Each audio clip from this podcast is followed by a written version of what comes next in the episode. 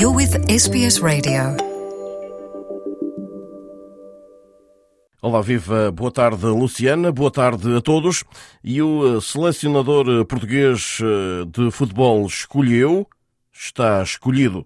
Diogo Costa, José Sá, Rui Patrício, Diogo Dalô, João Cancelo, António Silva, Danilo Pereira, Rubem Dias, Nuno Mendes e Rafael Guerreiro. João Palhinha, Rubem Neves, Bernardo Silva, Bruno Fernandes, João Mário, Mateus Nunes, Otávio Monteiro, Vitinha, William Carvalho, André Silva, Cristiano Ronaldo, Gonçalo Ramos, João Félix, Rafael Leão e Ricardo Horta. São estes os 26 convocados.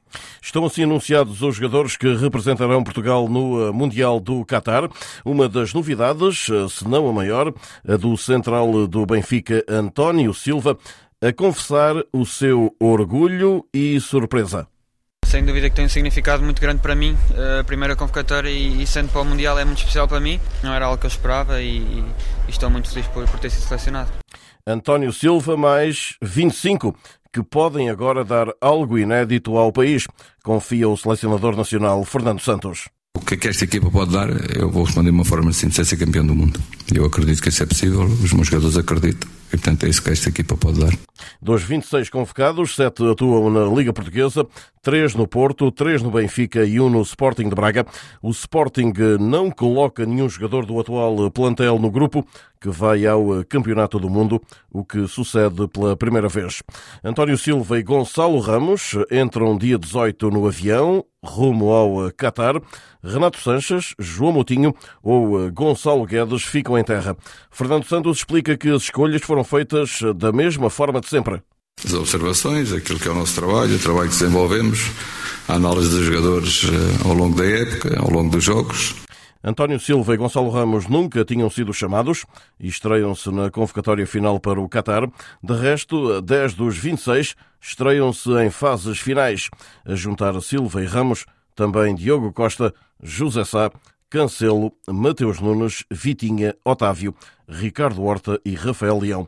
O selecionador lembra que, no entanto, tal não é inédito. Isso já aconteceu também em 2016, já aconteceu em 18, já aconteceu em 20, já aconteceu em 19, levar jogadores à fase final que nunca estiveram presentes numa fase final nesta conferência de imprensa na sede federativa nos arredores de Lisboa, onde Fernando Santos recusou voltar a falar sobre o auto-excluído Rafa Silva, alegando que já foi muito claro sobre a matéria, o selecionador diz assumir responsabilidades pelas opções. A responsabilidade é minha, é por isso que depois no fim quem vai ser avaliado sou eu. Sobre o Campeonato do Mundo, desafiado a apontar um favorito, Fernando Santos, o técnico de Portugal, nomeia o último vencedor em 2018 na Rússia. Favorito é como, como nos campeonatos nacionais, quando começa uma época num qualquer país, quem é o favorito? Quem ganhou a época anterior. Portanto, favorito é a França, seguramente, foi o último campeão. Portanto, agora há um conjunto de equipas que, que, naturalmente acreditam, têm essa convicção que é possível ganharem também. E desse lote de equipas faz parte de Portugal. Numa reação a seguir ao anúncio desta lista, o capitão da equipa das Quinas, Ronaldo, disse que são 26 os nomes de Fernando Santos, mas estamos todos convocados para o Mundial do Qatar. O avançado do Manchester United garantiu que os jogadores estão prontos, uma vez mais, para elevar bem alto o nome do país e fechou a mensagem nas redes sociais com um Força Portugal. Orgulho e sonho são os termos mais usados nas redes sociais pelos jogadores da seleção eh, convocados. Um sonho de menino, diz Mateus Nunes, nascido no Brasil, mas de nacionalidade portuguesa. Campeão da Europa em 2016 em França, Danilo Pereira, por sua vez, destaca a sua primeira presença no Mundial e fala também em sonho e orgulho.